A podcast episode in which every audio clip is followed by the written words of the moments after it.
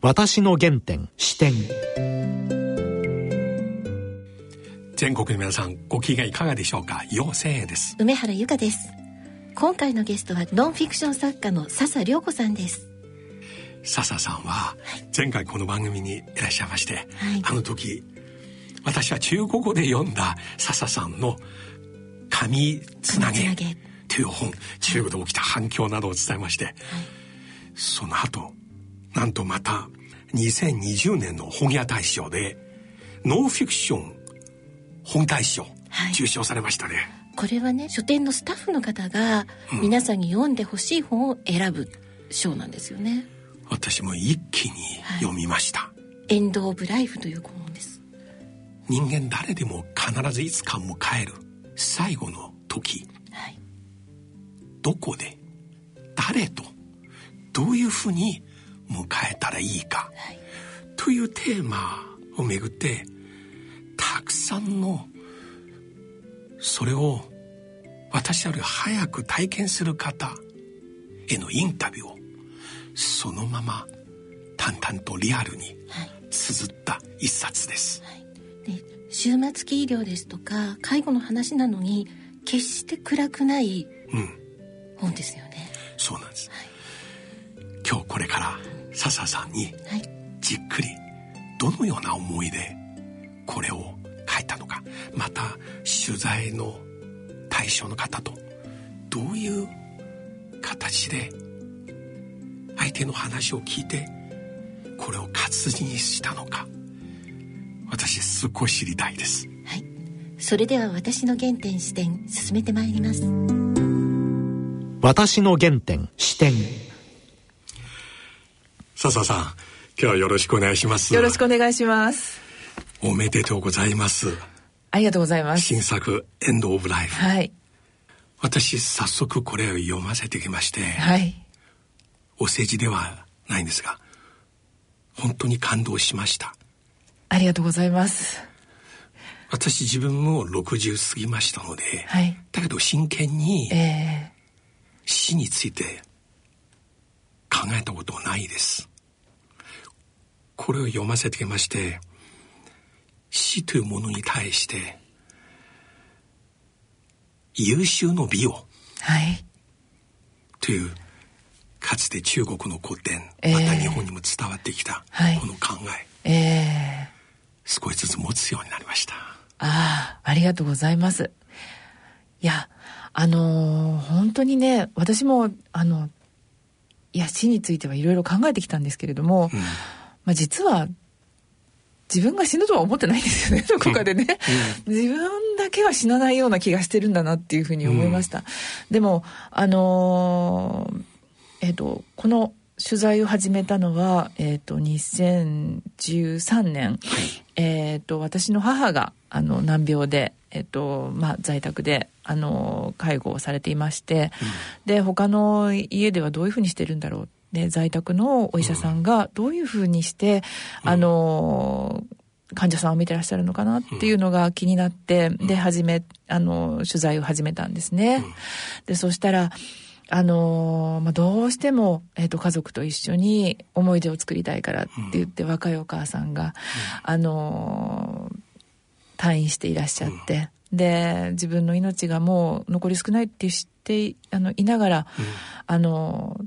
近所のいや遠くですね。結構遠くまで、あのドライブであの潮干狩りに行ってでまあその日にお亡くなりになるというようなあのそういうような、あの方とかですね。あの家が大好きなお父さんが、あのみんなと,、えーと、最後の時を過ごしたいからって言って、うん、あのホームコンサートをしたりとかですね、うん、あのみんなと仲良くこう暮らしながらあの桜の散る庭を見ながら亡くなっていったりとかですね、うん、まあ本当にあの最後自分の命が有限だっていうふうに気が付いた時に、うん、あの人のそのあの本当のなんていうかその人のあの生のあの命みたいなものがですね、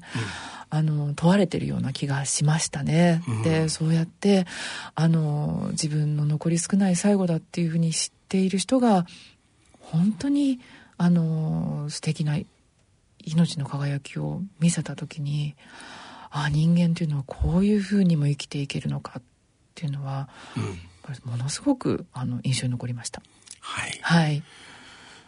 これを読ませていただきまして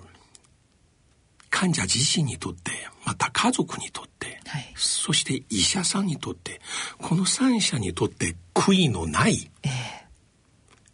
最後重要だなと、はい。うん、死ぬことに対して恐れる必要ない、はい、誰もいつか迎える、えー、だけど私たち普段いろいろ学んで、えー、そして身につけた知識理念で我々生きてる時の生き方を決めるんですが笹さんの本を読んで生きてる時だけではなく、はい、自分が学んだ知識蓄積美意識が自分の最後の終わり方にも決断の材料としてつながったらいいなと。はい、うんまあ、まさにあの本当おっしゃる通りであのお医者さんはこうおっしゃるんですよね。あの人間はもう生きてきたようにしか死ねないと、うん、あのさあ残りが少なくなりました、だからあの、うん、いきなりいい人になったりはしない、うん、いきなりこう家族と仲良くなったりはしない。あの今まで生きてきたようにして亡くなっていくんだよっていうふうにあのおっしゃられた時に、あまさにその通りだなと思いました、うん、だ家族とも、えーと、どういうふうに関係を結んでいったらいいのか、うん、えー、どういうふうにあの自分はあの生きていくのがいいのか、うん、あの宗教はどういうふうに持ったらいいのか、はい、あるいはその生きていく哲学っていうのはもうどういうふうに貫くのかっていうのを、まあ、まさに問われてる。うん、それがあの終末期のあのその人々の過ごし方だなっていうのはすごく思いましたね。6年間の取材の中でさまざまな方と話しましてそして取材した方が亡くなっていく、はい、その連絡を聞いた時どう思いましたか？あのー、皆さんねこう私なんか別にねあのー、なんていうか大していい人間でもないし、あの、善人でもないし、あの、本当に、あの、なんで私に話をしてくれるのかなっていうふうに思ったりするんですよね。でも、えっ、ー、と、多分、あの、どうしても、こう、後世に残していくというか、あの、誰かに伝えたいことがあって、で、それで私に託してくれるんだなっていうのも思いましたので、あの、とにかく自分にできることっていうのは、あの、なるべくその自分で何かねじ曲げないで、うん、あの、なんていうかちゃんとこうちゃんとした空洞というかですね、はい、自分の中を通して、はい、あのその人たちの声がまっすぐあの読者に届くように、うん、あの心がけて、うん、あの書くことだけしかできないなというふうに思いましたしあの自分がそういうふうにすることがその人たちにとって一番いいことなんじゃないかなというふうに思って、でまあとにかく書くことを頑張ろうというふうに思いました。私アマゾンで、はい、笹さんの本の下に読者感想を全部読みました。こんなのはある方が書いてます。人生という舞台の幕を下ろす時私に関わってくれた人たちに贈り物をして旅立ってるだろうか笑顔と拍手で送り出してもらえるだろうか母の枕元で最後に話をしたあの日を、介護に追われ大好きな仕事から離れなければならなかった友人の日々を、災害の伴侶をなくし、新たな道を進んでいる友人の悲しみの日々を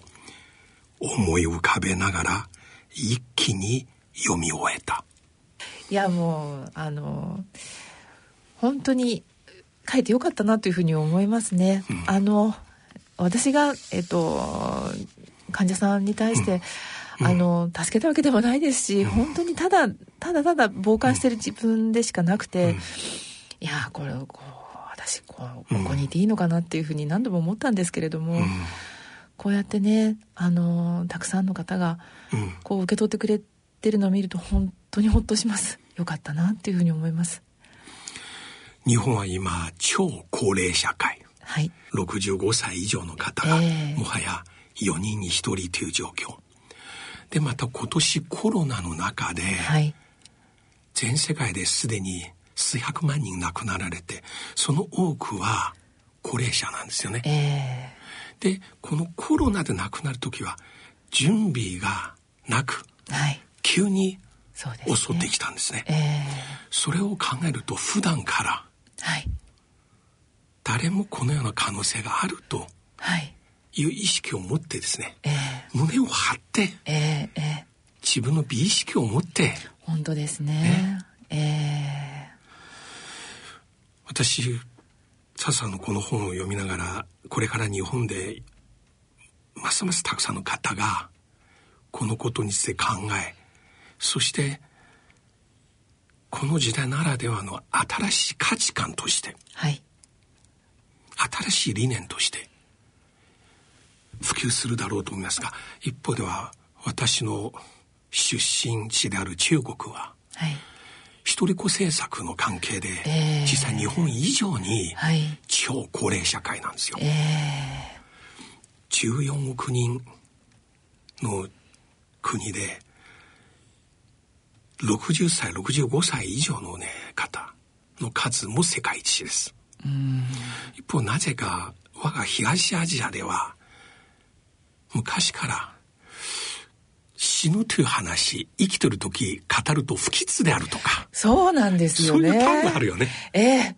もうちょっとそんな話をしないでくれと。で、やっぱりお昼ご飯食べながらね、そんな話をなかなかできないですよね。あの、本当そうなんですよね。なので、あの、親であっても、どんな風に生きたいのか、どんな、こう、あの、姿勢で、えーと、終末期を迎えるのかっていうことについて全くこう準備をしてないとか話をしないであのいきなりこう意思の疎通ができなくなっちゃうっていうパターンも結構あのお見受けしますので、うん、あのもっとねこうあの自分たちがもっとよく生きていくために、うん、生きていくために、うん、あのそういう話をできるようになったらいいなというふうに思います。今から2年前ね私中国で、はい、日本の一部分の著名人の方が生前葬を行う話を紹介したんですね、えーはい、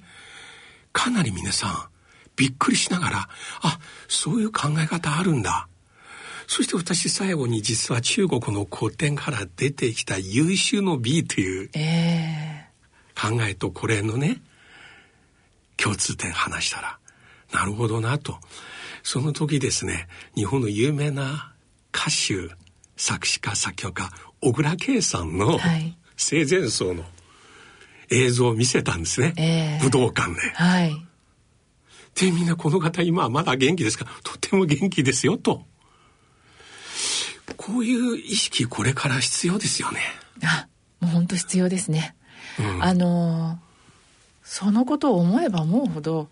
あの家族と話すことやうん、あのなんていうのかな思いやって電話をすることや、うん、あの仲良くすることやそれからなんていうかあの嫌なことや、うん、あの恨みを水に流すことや、あのそういうことをね心がけるようになると思うんですよね。あの私もそうですね、うん、なんかこういつまでもいつまでもこう嫌なことを引きずってあああの時あの時あの人はあんなこと言って、こんなこと言ってっていうふうに、ん、あのよく思ってたんですけれども、うん、この取材終わったら、ああなんていうかあのそうやってくよくよしてる時間はないな、うん、今このくよくよしてる間に死んじゃったら困るなって、やっぱり思うわけですよね、うん、だから本当にあのなんていうのかなこれからの新しい、うん、あの生き方として、あの私たち毎日毎日、あのちゃんと生きることあの朗らかに生きて、そしてみんながなんかこう幸せになるような方向に、あのいけたらいいなというふうに思ってますね。私この本を読んだ後に日本の現在の状況を調べました。つまり物理的に緩和医療の病棟を持ってる病院、はい、施設、えーえ。ー、いや驚きました。まだ全然少ないですねあの本当に地方によってはね、うん、あのなかなかこう痛いのを取ってもらえなかったり、うん、あの辛い思いをしてる人もたくさんいらっしゃるというふうにお聞きしました。うん、あのなんていうのかな。こう頑張って、あの生きていく。あのできるだけあの治療するっていうあの生き方もとても大切だと思います、うん、そういうふうにあのする方もいらっしゃるし。でも痛くないであの快適に過ごすことができるんだったら、うん、あの生きていく方策として、えーと、緩和治療っていうのをきちんとこう、うん、もっともっとあのたくさんの人がね受けられるようになるっていうのはものすごい大事なことだなというふうに思います。それは本当に優秀の美を飾る上でもね、うん、あのなんていうのかなたくさんの人とお話をできるような時間をあの取るためにも、あのもっともっとあの理解が進んであの皆さんのところに緩和治療が届くといいなというふうに思っています、うん、そして緩和治療の病棟や施設がまだ少ない中笹さんの本を読みまして一つ分かったのは、ええ、最後どこで死ぬというテーマ、はい、必ずしも緩和病棟とは限らない、えー、自宅、えー、家族に囲まれながらそれを迎えるこれまさに今日本に一つ重要なねチョイスとして提示すべきですね。そうですね、うん、まあただなかなかねにあの子供の人数も少なくなりまして、うん、あの本当に介護する側あの看護する側に、うん、あのまだ大きな負担がかかってるっていうのもあの一部ではあるのでどういうようなあのサポートができるのかお医者さんそれから看護師さん、うん、あのどういうふうにあの関わってもらえるのかっていうのもこれから大事なことだなと思いますしまたあのそういうふうにして必要とされている看護師さんやお医者さんが増えてるってことはですねこのコロナの時代にあのもっともっとねあのそういうあの医療者に対してあの手厚い、うん、あのそうですね。お金の面でも、うん、それから条件の面でもねもっともっと改善されるといいなというふうに思っています。よく言われるのは一人の人間一生幸せに過ごせるかどうか。三つのことに関わる。どこで誰とどういうふうに生きる、はい、この本を読みましてもう一つ追加したい。最後に誰とどこでどういうふうに。今中国も同じように少子化日本以上一人っ子ですから、はい、そして結局今ね60代70代の方の間に新たなブームが今流行ってる。つまり高校時代の同級生小学校中学校の同級生たち今 SNS の陰でしょっちゅう集まるんです。えー、一緒に金出し合って、えー、老人ホームに行く。あ、いいですね。家族と一緒により、えー、いや、みんなすごい楽しいんですよ。楽しい。いいですね。今私のウィッチャートでそういうグループいくつもあります。そうなんですか。アメリカにいる中国人の人、もう、まるで空想の世界で、毎日その話題で。そうですで、誰々が、もう卓球のコーチやる。小学校とかあんた卓球上手でしょ、えー、誰々か料理作る。今度私は何魚を釣ってくるとかそういうふうにね分担を決めてるんですよ。素晴らしいですね。素晴らしいでしょ。えー、えー、これねみんなねあの小学校の雰囲気のままで一緒にお互いに。これ笹さんもし元気やったらこれ今度あぜひ。次回このテーマいいですね。見てみたいです、うん、あのついでに私もね。新しい家族という、はいええーうん、それも最後としてい。いですよ。そういう可能性もありますね。あいいですね。うん。じゃあぜひ次は。私のね私の兄は、え60いくつで数年前突然夜そのまま多分脳梗塞で亡くなったんですよ。そうですか。亡くなったら私も上海に帰ってそしてお葬式に参加したんです彼は1963年、中学校3年生、中卒の時、当時中国全土で人気な一本の新疆ウイグル族自治区に関するドキュメンタリーを見て、はいえ。ー、クラスの他の男の学生と一緒に一気に高校に行くのはやめて新居に行くって決めちゃったの。はあ、中国は戸籍あるんです、えー、勝手に家の戸籍謄本を持ち出して戸籍移っちゃったの。うちの母が分かったらすぐ役所に行って、ちょっと子供が未成年で勝手に決めたので、これを取り消して、逆に叱られる。あんた、よくそんなこと言うね。子供あんたよりちゃんと叱してるよとか言われて。その兄が、その後一生新居の砂漠で。で、60になったら定年になって上海に帰ってきたんですが、私とほとんど接点ない、こう、兄弟ともあんま接点ない、そのまま亡くなって、お葬式も淡々とした感じだろうと思ったが、あの日、当時一緒に新居に行った中学校の同級生、6人来ました。そうですか。最後に読み上げる彼らの追悼の文章は、はい、彼らが新居に行ったチームの名前、以上。いや、私、自分が知らない兄が、新疆の砂漠で彼らと一緒に過ごした青春。だから家族より、血のつながってる私たちより、時間を共有してた。素敵ですね。うん。これからの時代ね、場合によって夫婦二人で老人ホームに入るよりもね、いいと思う。これね、気が合うね。一緒にふざけることできる、笑える友達一緒に。いいですね。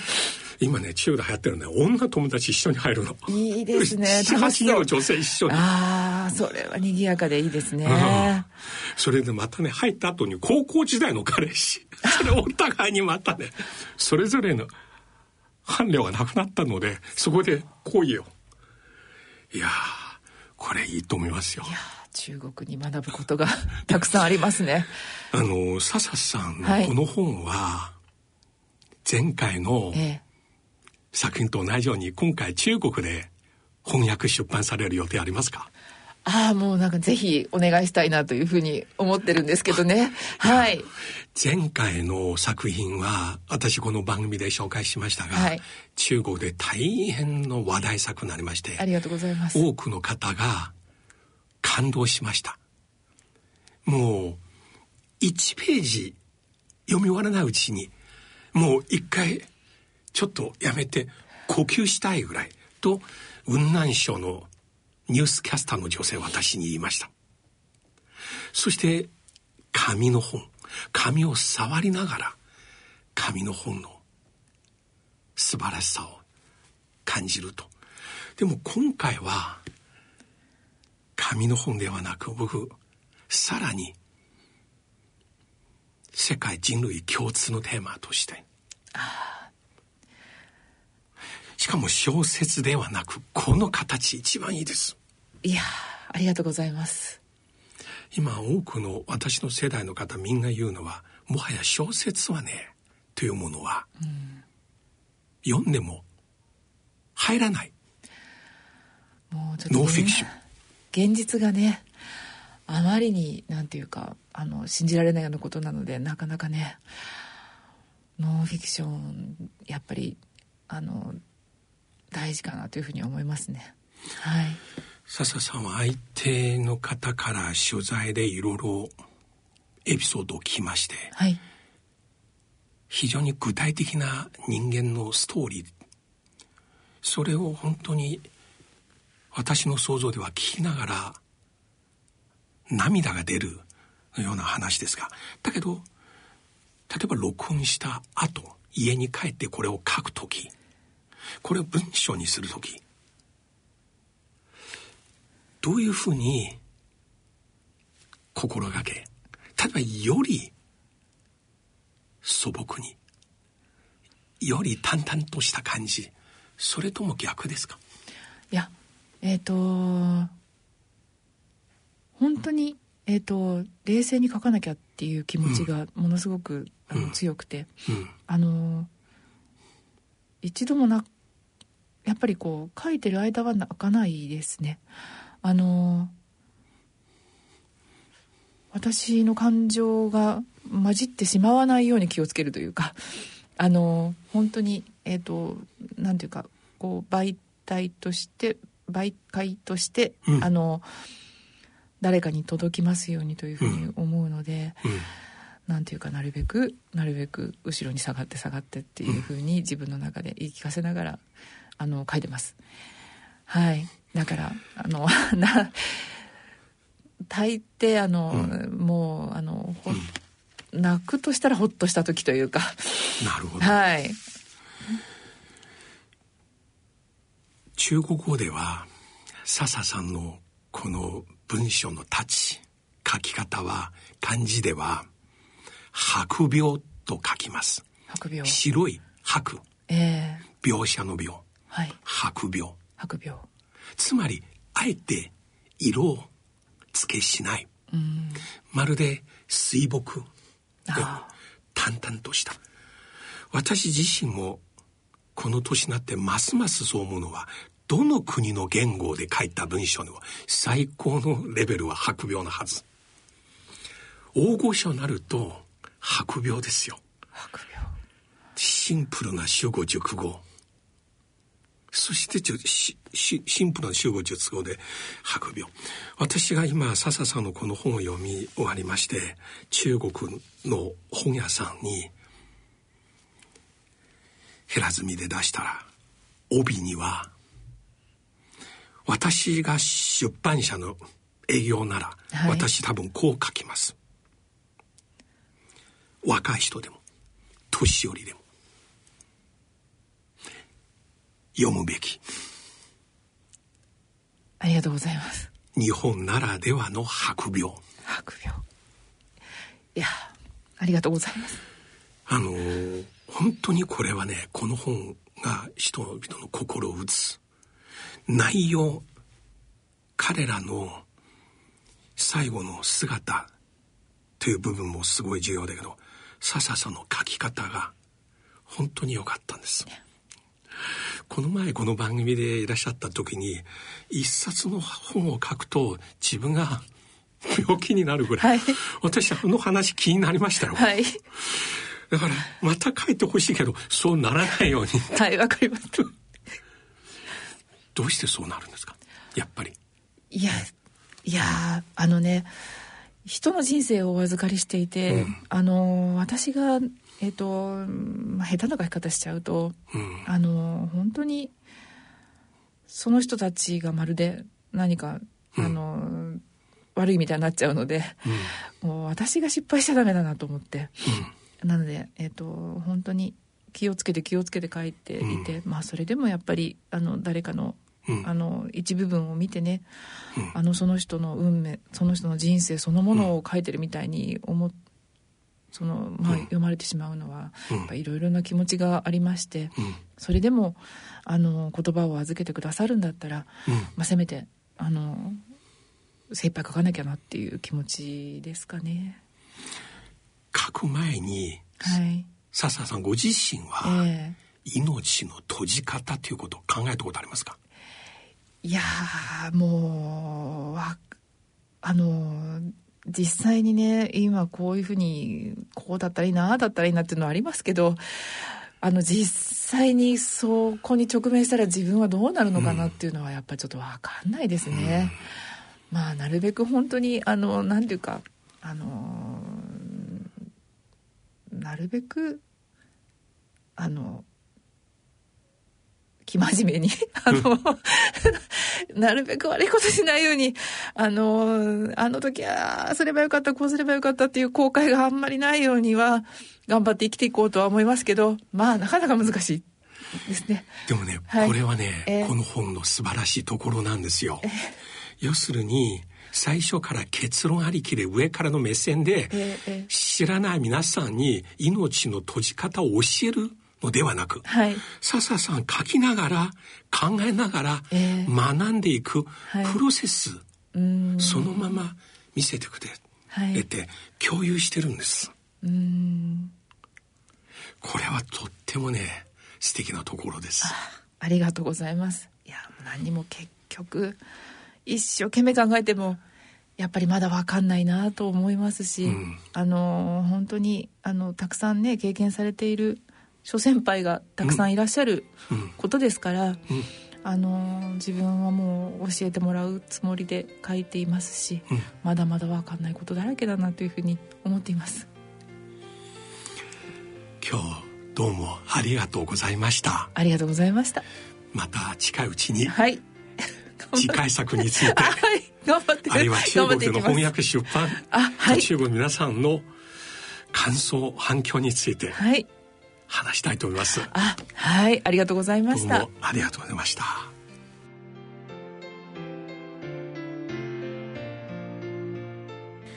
今笹さん冒頭おっしゃった、はい、まずご自身がお母さんへの介護を通して、この問題気づき始めてその後7年の歳月をかけて、はい、たくさんの方、インタビューしてそしてこれをね一冊の本に綴りましたね。今の話聞いていや本当に超高齢化社会の日本、はい、あるいは中国あるいは世界各国現在共通の問題として死ぬということに対してタブーや触れてはいけない問題ではなく、はい、堂々と、